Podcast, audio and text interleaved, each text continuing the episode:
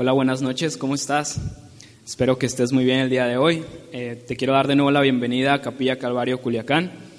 Y bueno, ¿alguna vez has escuchado hablar acerca de las promesas de Dios? Probablemente sí. Ahí en la proyección tenemos o te voy a mostrar algunas de las promesas de Dios, lo que Él ha prometido a nosotros. La primera de ellas, la que tenemos ahí, es el perdón. Dios ha prometido que nos va a perdonar. También Dios nos ha prometido su compañía, ha prometido que va a estar con nosotros. Otra promesa es que Dios va a proveer también para nuestras necesidades. Una más es que Dios nos va a guiar, Dios nos puede dar dirección ante las decisiones que tenemos que tomar en nuestras vidas. Otra más es que Él ha prometido vida eterna. Una más ha prometido salvación por medio de Jesús. Otra más, Él ha prometido paz, tener, nos puede dar paz en esos momentos difíciles. Y además hay otra promesa muy grande, es que Jesucristo mismo va a volver en algún momento. Amén.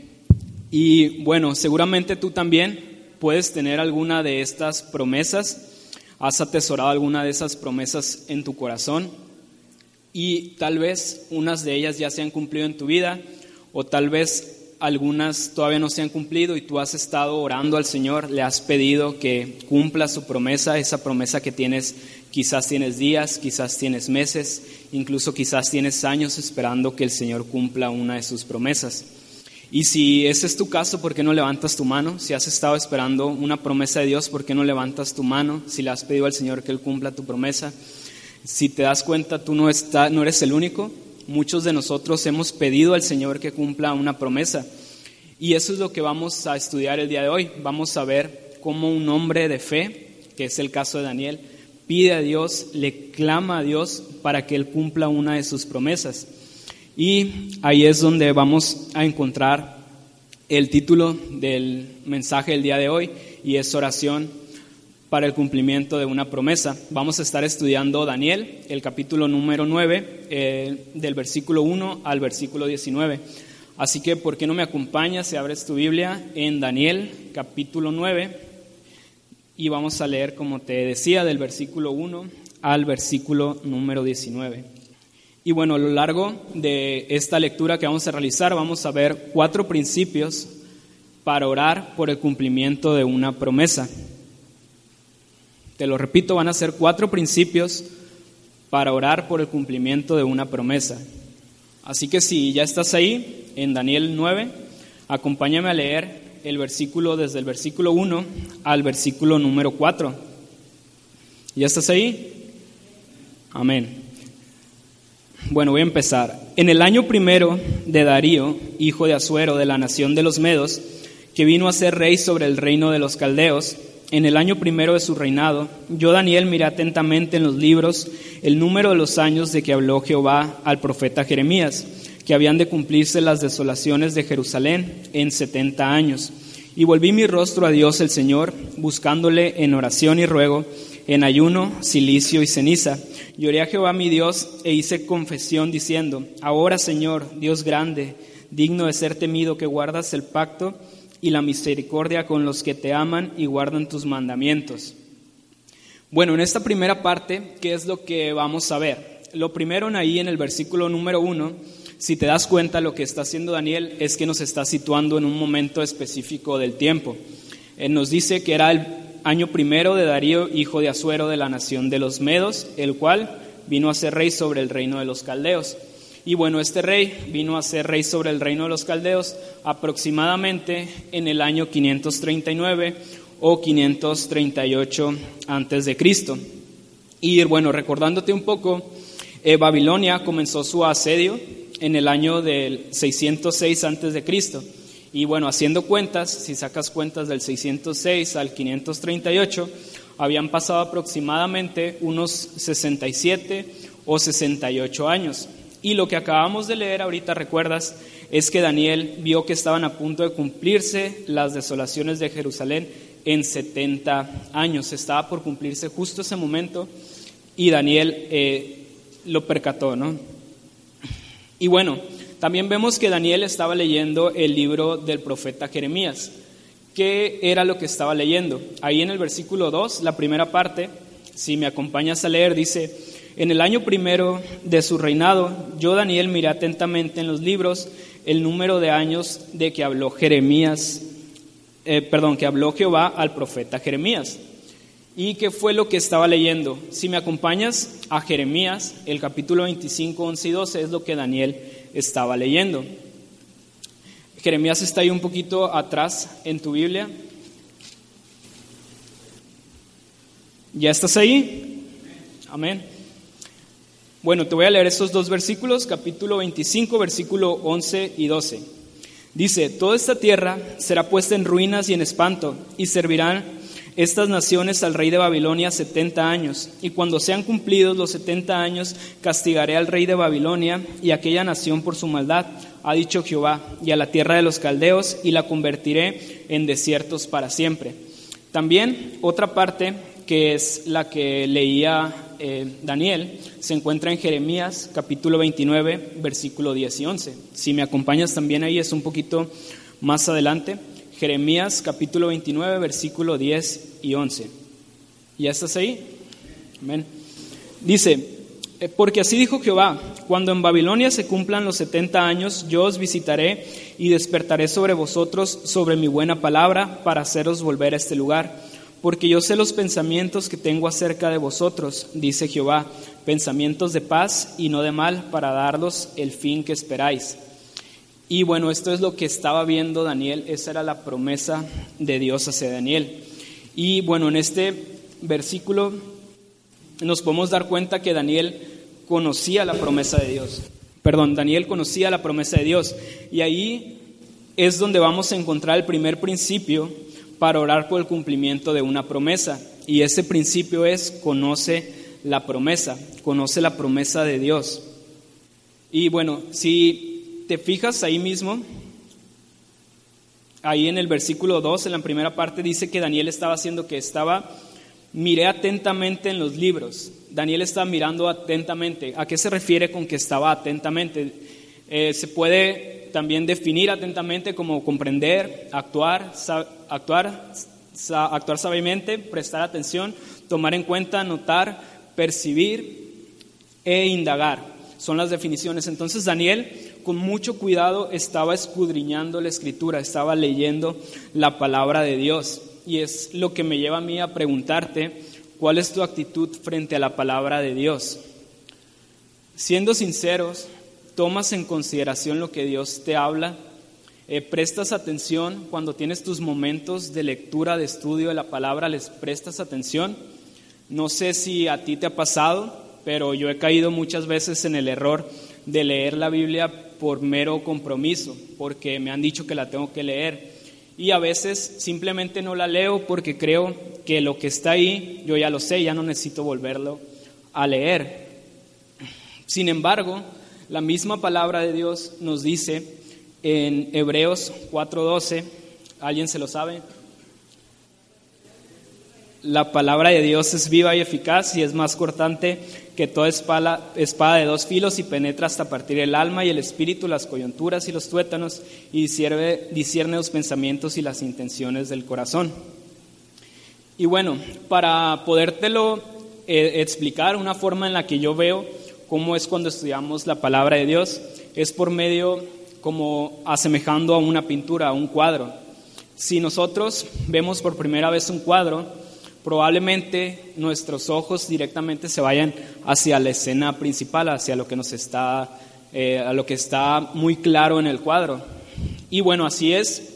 Probablemente cuando tú lees la palabra, lo primero que ves es pues lo que está sucediendo en esa escena o lo que están diciendo. Si tú te vas y ya no ves esa palabra, si ya no la vuelves a estudiar, siempre te va a quedar el recuerdo de eso que estaba pasando en esa escena.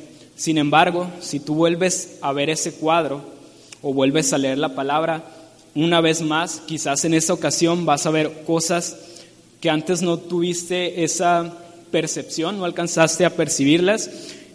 Asemejando, volviendo a lo del cuadro, pueden ser pequeños detalles, pueden ser la forma en la que trazaba, pueden ser los colores, y así es la palabra de Dios. Cuando nosotros la volvemos a leer, cuando volvemos a entrar en el texto, podemos ver cómo Dios nos habla. Nos habla de una manera que antes no habíamos visto, pero que siempre ha estado ahí y que tal vez en ese momento nos sirve a nosotros para eso que estamos necesitando. ¿no? Y bueno, el, ¿qué implica conocer la palabra o qué implica conocer la promesa? Que es el primer principio, conocer la promesa. Hay tres implicaciones que son las que vamos a ver. La primera de ellas es asegurarte que la promesa sea una promesa de Dios. Tal vez tú alguna vez has escuchado una, alguien que dice una promesa o la da por hecho, pero que sin embargo no viene en la Biblia. Eh, ¿Te ha tocado escuchar? Eh, tal vez sí. No sé si tengas ahorita a la mente alguna de ellas, yo te voy a poner una. Es que si Dios cierra una puerta, abre una ventana. Es un dicho común, tal vez tú ya lo has escuchado. Pero sin embargo, si tú buscas eso en la Biblia, eso no está ahí. Hay otra también que quizás es más popular y dice, Dios dice, ayúdate que yo te ayudaré. Si yo te pregunto si lo has escuchado, Levanta tu mano si has escuchado esa palabra, ¿ven? La mayoría de nosotros hemos escuchado alguna vez eso. Y si te pregunto en qué parte viene, ¿me puedes decir? Tal vez pues por el medio, ¿no? Por ahí por alguna parte. Sin embargo, eso no es bíblico, eso no está en nuestras, en nuestras Biblias. Lo que sí está es lo que dice en Proverbios 3, 5 y 6. ¿Alguien se lo sabe? Dice Proverbios 5 y 6, fíjate de Jehová de todo tu corazón y no te apoyes en tu propia prudencia. Eh, reconócelo en tus caminos y Él enderezará tus veredas. ¿Qué es lo que nos dice? No nos dice que nos ayudemos nosotros solos, nos dice que confiemos en Dios y Él nos va a guiar, Él nos va a dar la dirección adecuada. Y tampoco nos está diciendo que si Él nos cierra una puerta, tenemos que ir a buscar otra parte para poder conseguir lo que nosotros queramos. No, eso no es lo que nos está diciendo. Nos está diciendo que debemos de confiar en Él y dejar que Él nos guíe, que Él sea el que nos lleve y nos dirija. Y bueno, esto nos lleva a la segunda implicación. ¿Cuál es la segunda implicación de conocer la palabra? Esto es, asegúrate que sea una promesa de Dios. Primero nos aseguramos que sea una promesa que está en la Biblia, que Dios lo dijo, que Dios lo dijo por medio de uno de sus hijos. Y la siguiente es que te asegures de que es una promesa para ti. Perdón. ¿Y cómo va a pasar esto? Muchas veces eh, se puede dar el caso de que tú te adjudiques algo que le dijo Dios a alguien en un momento específico del tiempo, en una parte de la Biblia, pero sin embargo no te lo estaban diciendo a ti. Yo te voy a dar un ejemplo. Este ejemplo es en Hechos 16:31 y dice, cree en el Señor Jesucristo y serás salvo tú y tu casa. No sé si lo has escuchado antes, incluso lo ponen y le ponen ahí unos colorcitos y ponen el versículo y suena muy bonito, la verdad. Pero sabes, aquí me recuerda a mí, me recuerda a esto. No sé si alguna vez escuchaste Six Flags, el auto sardinas, que si todos los que entraban a Six Flags, todos los que cabían en el auto, podían entrar con un solo boleto. Y bueno, si tú ves esto, probablemente pienses que si tú eres salvo, todos los que viven contigo automáticamente van a ser salvos. Y eso no es cierto. Y si fuera así, yo creo que yo me iría a vivir con el pastor, porque por si las dudas, digo, pues yo creo que él sí va a ir, entonces que me dé espacio ahí en su casa, ¿no? Eh, sin embargo, si tú leyeras el contexto de Hechos 16:31, sabrías que esa promesa se le hizo a alguien en específico. Se la hizo a un carcelero. y bueno, esa misma promesa no es una promesa para todos. Sin embargo, lo que tú puedes obtener de ahí es un principio. Ese carcelero le dijo esto a Pablo y Silas y lo que hicieron es que fueron a su casa y le predicaron a su familia.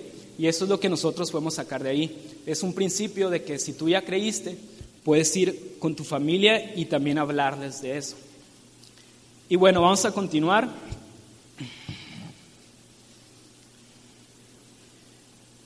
Y vamos a leer, por favor, el versículo 2, la continuación, que dice eh, que habían de cumplirse las desolaciones de Jerusalén en 70 años. ¿Qué fue lo que vio Daniel? Vio que el tiempo estaba a punto de cumplirse. Y esa va a ser nuestra tercera implicación, que es asegurarte que es el momento indicado para su cumplimiento, que es el momento indicado para el cumplimiento de la promesa de Dios. Y bueno, aquí te tengo un ejemplo de cómo nosotros hay algo en la Biblia, una promesa que se cumplió y es nuestra promesa del Salvador. ¿Quién puede decir amén a eso? Que Él vino en el momento adecuado. Amén. Y bueno, aquí en esta imagen la saqué de nuestro Facebook, de, bueno, del Facebook de Capilla Calvario. Entonces, si no los sigues, síguelos porque el año pasado subieron muchas promesas, muchas profecías que se cumplieron y ahí las puedes checar. ¿Qué nos dice esta promesa? Era, es en Malaquías 4.2 4.2 que dice que eh, va a venir un Salvador. Esa porción dice más a vosotros que los que teméis su nombre, nacerá el sol de justicia y en sus alas traerá salvación y saldréis y saltaréis como becerros de la manada. Entonces eh, Jesús llegó justo en el momento y cumplió esa promesa que Él vendría a ser su Salvador.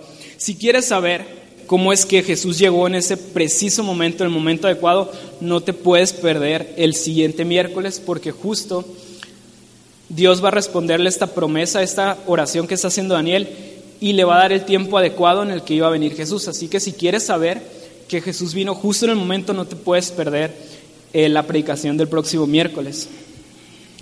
Y bueno, así como muchos de nosotros no hemos sabido identificar el, tiempo, el tiempo adecuado, ¿cuántas personas a lo largo eh, del tiempo se han perdido porque no miraron atentamente así como lo hizo Daniel. ¿Cuántas personas se han perdido porque no supieron reconocer que el momento en el que el Salvador iba a venir ya se había cumplido? No identificaron que Jesús ya estaba aquí, que Él era nuestro Salvador, que Él era el Mesías. Y aún así, como muchos se han perdido, hay muchos que creen que Jesús puede venir en cualquier momento y sabemos que Él, él volverá. Es una de las promesas que te puse al principio. Sabemos que Él volverá en algún momento, pero hay unos que dicen que en dos segundos puede Él volver. Y ahí no están considerando algunos principios bíblicos que nos hablan que ciertas cosas se deben de cumplir antes de que Él venga. Entonces hay que asegurarnos de saber el tiempo adecuado y no apresurarnos o no proclamar promesas que todavía no ha llegado el momento para su cumplimiento. Un ejemplo de esto, de que Jesús iba a venir, eh, bueno, que se tiene que cumplir antes es la manifestación del anticristo. Es una de las cosas que van a suceder antes de que Jesús venga o regrese. Y bueno, eh, para continuar, ahí en el versículo 3 dice que Daniel volvió su rostro a Dios el Señor buscándole en oración y ruego, en ayuno, en silicio y ceniza. ¿Y qué es esto de ayuno, silicio y ceniza? Eso que tienen en la proyección es el silicio. Básicamente era una prenda de ropa que estaba áspera y bueno, el ayuno y la ceniza, lo que estaba haciendo Daniel era manifestar físicamente su arrepentimiento, manifestar físicamente para que todos lo vieran que él estaba arrepentido de todo lo que él había hecho.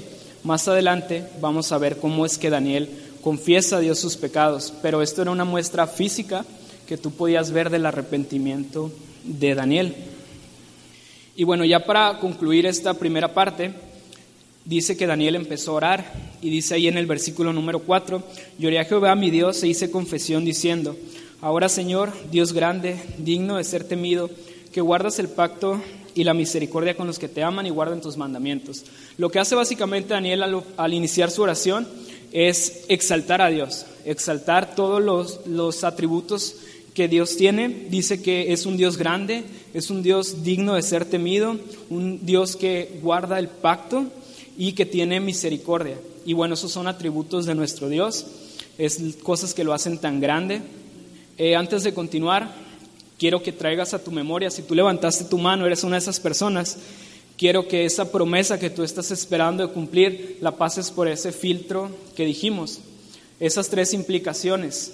Asegurarte que sea una promesa de Dios, asegurarte que sea una promesa de Dios para ti y tres, asegurarte que sea el momento adecuado para el cumplimiento de esa promesa. Así que esa promesa que tú tienes, por la que levantas tu mano, pásala por ahí y verifica o corrobora que en verdad esa, conoces bien esa promesa.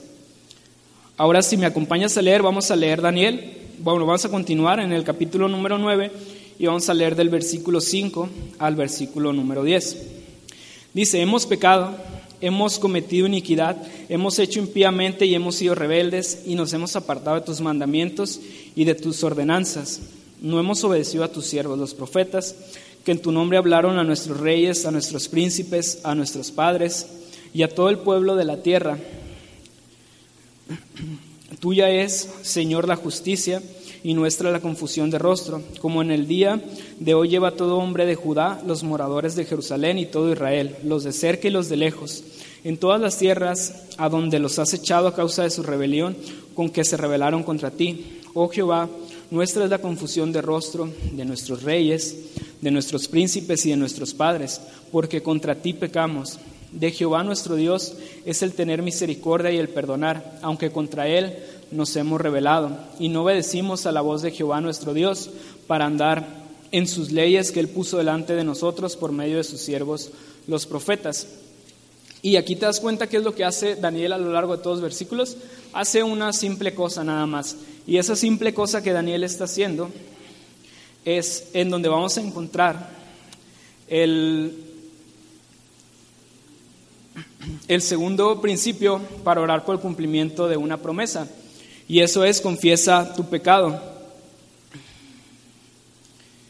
¿Qué es lo que hacía Daniel durante estos versículos? Estaba confesando a Dios todo lo que él y todo lo que el pueblo de Israel había hecho. Y bueno, algunas palabras que tal vez sería importante definir es que habla de iniquidad. Iniquidad literalmente es torcer o desviarse del camino. Quiere decir que, que Daniel y Israel se desviaron del camino. Además, impíamente también es estar equivocado. Entonces lo que le está diciendo Daniel ahí en el versículo número 5 a Dios en su oración es que nosotros hemos pecado, nos hemos desviado del camino, estamos equivocados y hemos sido rebeldes contra ti. Prácticamente todas las palabras que usa Daniel pueden ser un sinónimo, es estar equivocado, no hacer lo que Dios te está pidiendo. Pero Daniel quiere dejar muy en claro que lo que él está haciendo es que ha ofendido a Dios, ha pecado contra él. Y bueno, ahí en el versículo número 6 dice, no hemos obedecido a tus siervos los profetas, que en tu nombre hablaban a nuestros reyes, a nuestros príncipes, a nuestros padres y a todo el pueblo de la tierra. Ya Daniel dijo que él era un pecador, que él había hecho mal, y ahora ¿qué es lo que hace? Ahí en el versículo 6 es que todos pecaron. Está diciéndole Daniel a Dios, yo soy culpable y todo el pueblo de Israel, todos somos culpables, todos te hemos ofendido, todos nos hemos desviado, todos hemos sido rebeldes. Y bueno, esa es su oración.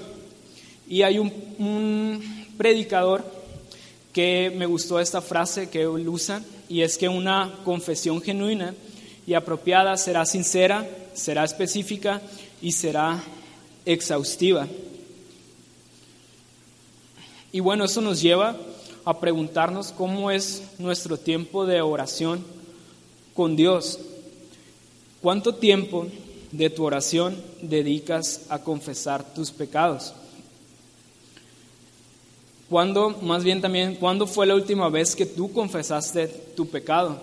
Y tal vez puedas recordar, no sé si lo tengas, yo sí lo tengo claro, el día, el momento en el que tú fuiste salvo, antes, justo antes de proclamar que tú eras un pecador, arrepentirte y decir a, Jesús, te diste cuenta verdaderamente todo el mal que tú habías hecho. Y poco a poco quizás se te va apagando esa sensación de que tú eres pecador, que no mereces nada. Y deberías de recordar aquel momento en el que tú lo confesaste por primera vez, en el que fuiste, como dice aquí, fuiste fue una confesión genuina, fue una confesión sincera, fue específica y fue exhaustiva. En verdad nosotros estamos corrompidos por todo el mal que habíamos hecho y así es como se lo proclamamos a Dios, así es como confesamos nuestro pecado. Y no debería de por qué eh, bajar ese sentimiento, esa confesión, siempre debería ser de la misma manera, porque eso es lo que nos lleva a reconocer que necesitamos de Dios, que nosotros no podemos. Y bueno, eso es lo que hace Daniel. Su oración es una oración que viene desde el corazón, que no se está quedando con nada, está diciendo todo lo que Él ha hecho y además es una oración que es incluyente, que está a la vez intercediendo por los demás, está intercediendo por todo el pueblo. En el versículo número 7 nos está hablando que dice, tuya es Señor la justicia y nuestra es la confusión de rostro. Y más adelante y en el versículo 8 dice, oh Jehová, nuestra es la confusión de rostro de nuestros reyes de nuestros príncipes y de nuestros padres, porque contra ti pecamos. ¿Y qué es eso de la confusión de rostro? Si quieres saber o una forma en la que lo podrías identificar, Te puse aquí la imagen de un perrito. Si te das cuenta, el perrito ese está... ¿Cómo podrías definir esa imagen? Ese perrito está arrepentido. La palabra literal o donde viene confesión de rostro lo que significa es que estaban avergonzados. Y no es que tuvieran pena, no estamos hablando de pena, estamos hablando de una vergüenza de que te sientes mal por algo que tú hiciste.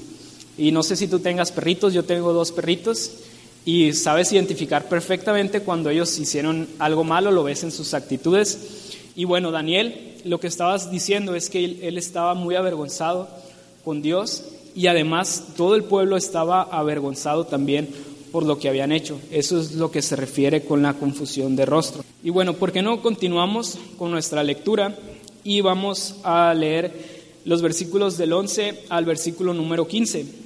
Y dice, todo Israel traspasó tu ley apartándose para no obedecer tu voz, por lo cual ha caído sobre nosotros la maldición y el juramento que está escrito en la ley de Moisés, siervo de Dios, porque contra él pecamos. Y él ha cumplido la palabra que habló contra nosotros y contra nuestros jefes que nos gobernaron, trayendo sobre nosotros tan grande mal. Pues nunca fue hecho debajo del cielo nada semejante a lo que se ha hecho contra Jerusalén conforme está escrito en la ley de Moisés, todo este mal vino sobre nosotros y no hemos implorado el favor de Jehová nuestro Dios para convertirnos de nuestras maldades y entender su verdad. Por tanto, Jehová veló sobre el mal y lo trajo sobre nosotros, porque justo es Jehová nuestro Dios en todas sus obras que ha hecho, porque no obedecimos su voz. Ahora pues, Señor Dios nuestro, que sacaste tu pueblo de la tierra de Egipto con mano poderosa, y te hiciste renombre cual lo tienes hoy, hemos pecado, hemos hecho impíamente. Y aquí lo que está diciendo Daniel en pocas palabras, o lo que le está diciendo a Dios, es que nosotros, yo, Daniel, y todo el pueblo de Israel, somos culpables, nosotros aceptamos nuestra responsabilidad y tú Dios, tú eres justo, tú cumpliste lo que habías prometido y bueno, somos merecedores de eso. Y ahí es donde vamos a encontrar la tercer eh, principio para orar por el cumplimiento de una promesa y ese es acepta tu responsabilidad. Ahora bien, ¿qué es lo que estaba hablando Daniel? ¿De qué maldición está hablando de Moisés? Esa maldición la puedes encontrar, o bueno, esa parte que habla, que está hablando Daniel en Levítico 26, del 1 al 46. No vamos a ir ahí porque es un, es un capítulo muy largo, es, sin embargo, lo que les dice Dios o lo que dijo Dios en ese momento, lo podríamos resumir en que, en que si ellos hacían mal, Dios se iba a apartar de ellos y les iba a traer una disciplina y les iba a traer una corrección. Si quieres corroborarlo, pues anota el versículo y en tu casa puedes leerlo atentamente. Y bueno, eso es lo que eh, fue lo que cumplió Dios. ¿Por qué? Porque ellos no obedecieron, entonces recibieron lo que ellos se merecían. Dios fue justo. Y bueno, ¿qué implica esto de aceptar tu responsabilidad? ¿De qué es de lo que estamos hablando? Para ponerte un ejemplo de lo que es aceptar tu responsabilidad ante tu pecado, te voy a poner unos ejemplos bíblicos, el de Adán y el de Aarón, pero no son buenos ejemplos, así que por favor no los vayas a tomar y no vayas a imitar lo que ellos hicieron. No sé si recuerdas o si puedes traerlo ahorita a memoria, eh, ¿Qué fue lo que hizo Dios, lo que hizo Adán cuando Dios le eh, lo digamos que lo confrontó contra el pecado que había hecho? Te voy a leer específicamente su respuesta ante Dios, es Génesis 3:12 y dice, "Y el hombre respondió: La mujer que me diste, la mujer que me diste por compañera me dio del árbol y yo comí. ¿De quién fue la culpa? No fue mía, no fue mía Adán, fue la mujer que me diste. O sea, ya ni siquiera está hablando de la mujer eh, que, le, que, que fue ella la culpable, sino la mujer, ¿quién se la dio la mujer? Se la dio Dios. Entonces está diciendo, yo pequé porque tú me la diste. No fue mi culpa, ella vino y me la dio y pues yo me la comí. Eso es lo que está haciendo Adán. Y ahora, si tú como mujer crees que te salvaste, eh, más adelante, justo en el versículo 13, Dios también habla hacia la mujer y le dice también lo mismo, ¿qué es lo que has hecho? Y dijo la mujer, la serpiente me engañó y comí. Entonces también lo que hace Eva es excusarse, yo no fui, fue la serpiente, yo no sabía, ella me la dio, yo nada más me la comí y bueno, yo no pequé, pero es que no es mi culpa, es lo que está diciendo Eva, fue lo que dijo Adán, lo pequé, pero yo no quería, ella me obligó, me obligó la serpiente. Y el otro ejemplo que tenemos ahí es de Aarón, este es en Éxodo 32. Y para ponerte un poco en contexto lo que está pasando es que eh, Moisés no estaba y el pueblo había tardado mucho en regresar a Moisés, entonces eh, querían algo para alabar.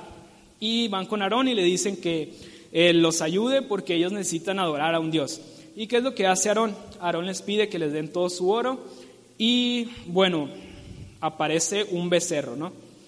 Ahorita vamos a ver qué fue lo que en verdad sucedió. Entonces regresa Moisés y también lo que hace es que confronta a Aarón por el pecado de ese becerro. Y bueno, ¿qué fue lo que dijo Aarón a lo que le dijo Moisés? Dijo, eh, que dice Aarón, y yo le respondí, ¿quién tiene oro? Apartadlo. Y me lo dieron y lo eché al fuego y salió el becerro. Pero eso no es lo que dice el texto en verdad. Lo que en verdad pasó es que Aarón con sus propias manos hizo ese becerro. Y cuando lo confrontan ante su pecado, lo que Aarón está diciendo, yo nada más lo aventé y salió. Yo no soy el responsable de ese becerro.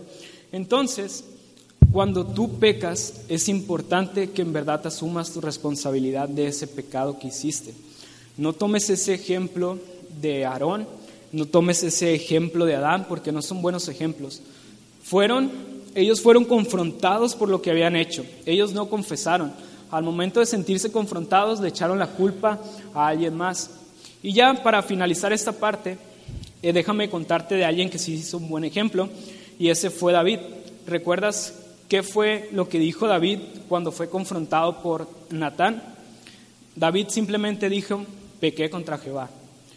Esas fueron tres palabras y fue suficiente para poder ver el corazón eh, de David, ¿no? David en verdad estaba arrepentido y con tres palabras fue suficiente para demostrar que él estaba arrepentido por el daño que le había hecho Dios. No necesitó echarle la culpa a las circunstancias, no necesitó culpar a las personas, no culpó a Dios, él asumió su responsabilidad. Y ese es el ejemplo que nosotros deberíamos de hacer.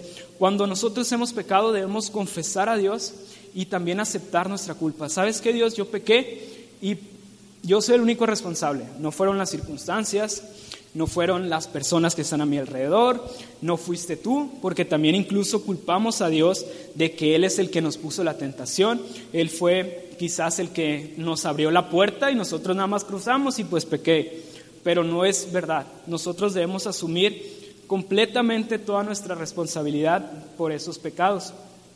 Y bueno, no te excuses de tus pecados, no culpes a otros, no culpes a las circunstancias, sino culpes al Señor mismo. Y sabes que quizás si tu promesa pasó por todos esos filtros de que en verdad es una promesa de Dios, en verdad esa promesa eh, de Dios es para ti y en verdad ya se cumplió ese tiempo, quizás tú no has experimentado esa promesa por culpa de tus decisiones, por culpa de tus acciones, porque has pecado y no has podido aceptar esa responsabilidad, no has entregado a Dios eh, no has confesado a Dios y no has aceptado la responsabilidad por tus pecados. Y bueno, vamos a continuar, vamos a leer esta última porción que es del versículo 16 al versículo 19. Dice, oh Señor, conforme a todos tus actos de justicia, apártase toda tu ira y tu furor sobre, de sobre tu ciudad Jerusalén, tu santo monte, porque a causa de nuestros pecados y por la maldad de nuestros eh, padres,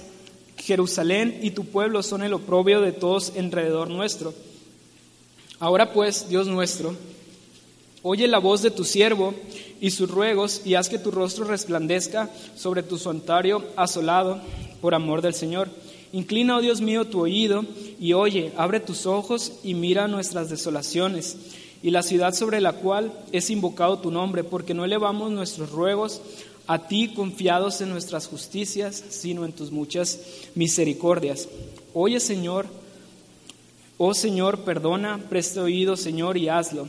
No tardes por amor de ti mismo, Dios mío, porque tu nombre es invocado sobre tu ciudad y sobre tu pueblo. Y aquí es donde vamos a encontrar el último principio para orar por el cumplimiento de una promesa. Y este último principio es pide a Dios recurriendo a su misericordia. Y creo que es de las partes que más me encantaron de esta porción, esa parte en el versículo número 18, ahí en la parte B, dice, porque no elevamos nuestros ruegos a ti confiados en nuestras justicias, sino en tus muchas misericordias. Y es por eso que lleva este título, pide a Dios recurriendo a su misericordia. Y bueno, toda esta porción, todos estos versículos que se tomó Daniel para confesar su pecado, para aceptar su responsabilidad, lo llevó precisamente a preparar su corazón y darse cuenta que lo que, que él no merecía nada y que si algo iba a recibir sería gracias a la misericordia de Dios. Esa es la importancia, podemos ver una de las importancias de poder confesar y de aceptar nuestras responsabilidades. Si confesamos nuestros pecados y aceptamos nuestra responsabilidad, vamos a preparar, a disponer nuestro corazón y a pedir de una manera adecuada, pedir de acuerdo a el pedir de acuerdo conforme a nuestro corazón, con un corazón preparado, clamando a la misericordia de Dios, no a nuestras justicias, no a lo que nosotros hemos hecho, no si lo merecemos o no lo merecemos, porque en verdad si vemos todo lo que hemos hecho no merecemos nada. Entonces, eh, lo único que nos queda, siendo sinceros, es clamar a la misericordia de Dios. Ahí en el versículo 17 dice Daniel, haz que tu rostro Haz que tu rostro resplandezca sobre tu santuario asolado por amor del Señor. Si te das cuenta lo que está pidiendo Daniel, no es precisamente o específicamente eso que escribió Jeremías, que los iba a librar del pueblo. Lo que le está pidiendo Daniel a Dios es que su rostro resplandezca. En pocas palabras le está diciendo, Dios, yo quiero que tú brilles en mí, que tú resplandezcas a través de nosotros, a través de tu pueblo. Y bueno, tomé también aquí una frase que escribió Spurgeon, que creo que eh, resume precisamente esa intención de Daniel. Y dice, oh Dios, bueno, Spurgeon lo que hace es ejemplificar por medio de, de lo que haría un niño. Dice, oh Dios, la iglesia te necesita a ti por encima de todo. Un niño pobre, pequeño, enfermo y descuidado necesita 50 cosas, pero puedes poner todas esas necesidades en una si dices que el niño necesita una madre.